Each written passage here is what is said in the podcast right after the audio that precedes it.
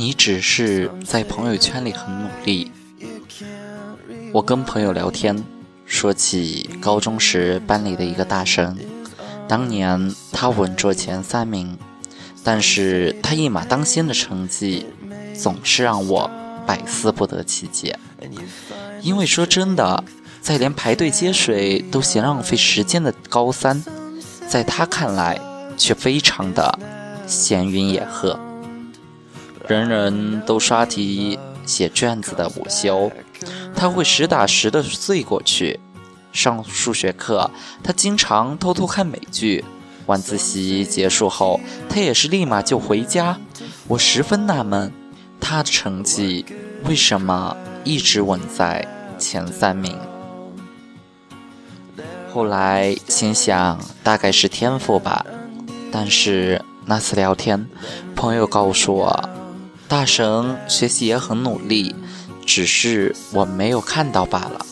他在家里每天五点钟起床，夜里常会做题做到凌晨，周末一直刷卷子刷到头疼，还报了个提高班。我们看着他好像很轻松，但他不过是把苦都悄悄藏了起来。于是，突然回想起他跟人打招呼时那掩不住的黑眼圈，令人慨叹。拿这件事开头，是因为几年后我活成了和他相反的人。其实做事根本没有那么投入，但总要先对全世界宣告我很努力哦，等不及要听别人的夸赞。去图书馆学习，先装模作样的在朋友圈打卡，拍张笔记本封面，配上一句“年轻的日子静静熬”一类的鸡汤，坐等点赞。但我哪里知道，我全程一直不断的翻手机，或者频繁接水发呆，根本没有把学习放在心里。去市中心学习。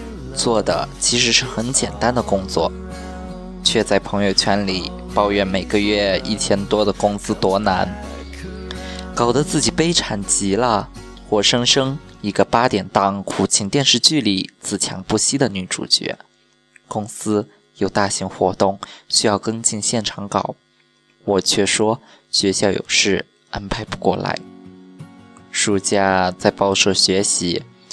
跟老记者出去跑了几趟，很累，是真的。常常快到下班时间了，还驱车去事发现场。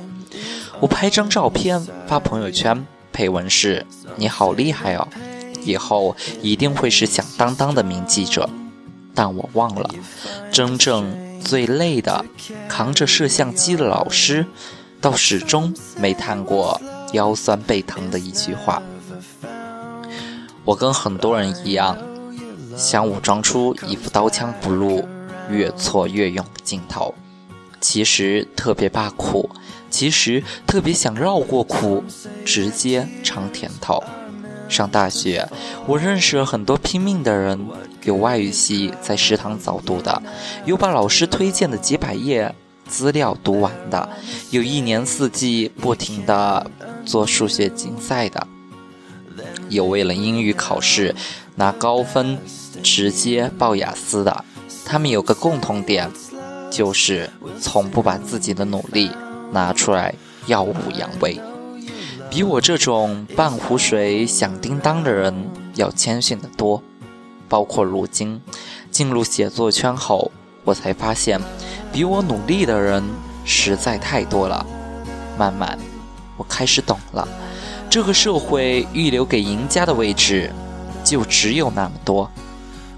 你不去争取去做，别人也肯定会去。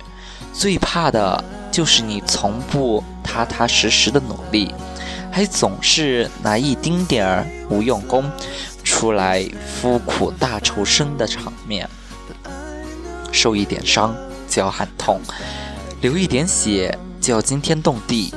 反而是那些真正想大有作为的人，会一言不发的、隐忍的，一步步拨开通往远方的路。他们从不向别人展示生动的疤痕。你不断在朋友圈叫苦，然后呢，我们都成了成年人了。谁的日子没有艰难险阻？你怕黑，怕累，怕暴风雨，一路叫嚣着想让全世界注意，但这一点用也没有。真正想要去远方的人，不会说风雨兼程太颠簸；真正想要戴上桂冠的人，也不会每天拎着吃过的苦四处讨掌声，是要活在鲜花的簇拥里。静下心来努力，比发朋友圈求赞重要，比自我感动重要，比娇滴滴的喊疼重要。你的朋友会点赞惯着你，但这个世界不会。而我，只愿先埋头耕耘出一片厚实的土地，再去擦掉汗水，慢慢谈收成。好了，今天的节目。就到这里，希望对你有启发。感谢你的收听，喜欢小雨的可以点击订阅和转发，谢谢。